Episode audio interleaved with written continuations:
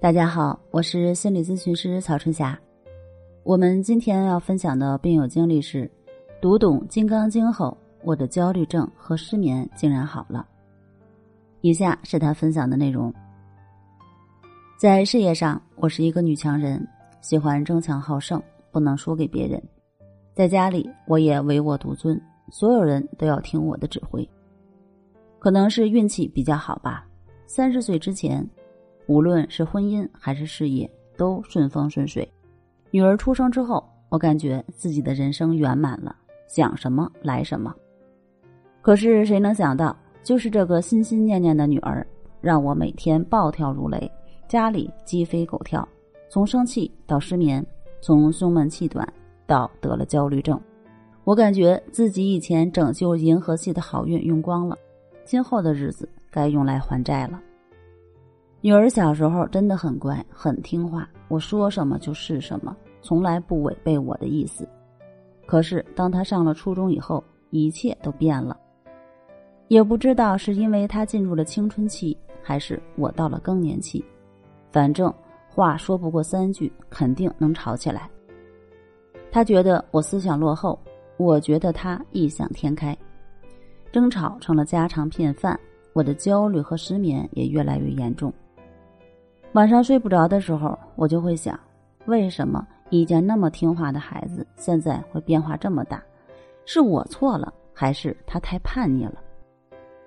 整夜的想，也没想出一个所以然来。我也买过很多书，大量的去读育儿和心理方面的书籍，甚至连《金刚经》也没放过，不求自己立地成佛，只求能让自己的心能够静下来，摆脱焦虑和失眠。有一天读《金刚经》，《金刚经》上说：“知我说法，如法语者，法上应舍，何况非法。”那一刹那，我突然就明白了自己和女儿的冲突所在。渡人到岸的船，到了对岸之后，都应该舍弃，不应该背在身上前行。那对孩子的教育也是如此的。女儿大了，但是我还用她小时候的方式来管着她。就连今天穿什么，周末去和哪个同学玩，哎，都得听我的。女儿是大了，而我却还活在过去的思维模式中。就像李洪福老师所说：“爱本身没有错，但这个世界有规则，违反规则就是错。”我对女儿的爱没有错，只是用错了方法。还有一个这样的心理学小故事：小白兔去河边钓鱼，第一天空手而归。第二天还是一无所获，第三天他刚到河边，还没放下鱼饵，一条大鱼从河里跳出来，对着小白兔喊道：“你今天要是再敢用胡萝卜当鱼饵，我就扁死你！”好吧，胡萝卜只是小白兔认为的美食，但是对鱼来讲，那当然没有任何的诱惑力。我给女儿的呢，也是自己认为它是最好的，但是并不是女儿真正想要的。活在自己世界里的爱，女儿并不领情，我也为此伤痕累累、焦虑失眠。当我意识到了这一点，我决定要改变。怎么改变呢？我去练习关系法，每天早上一小时，晚上一小时。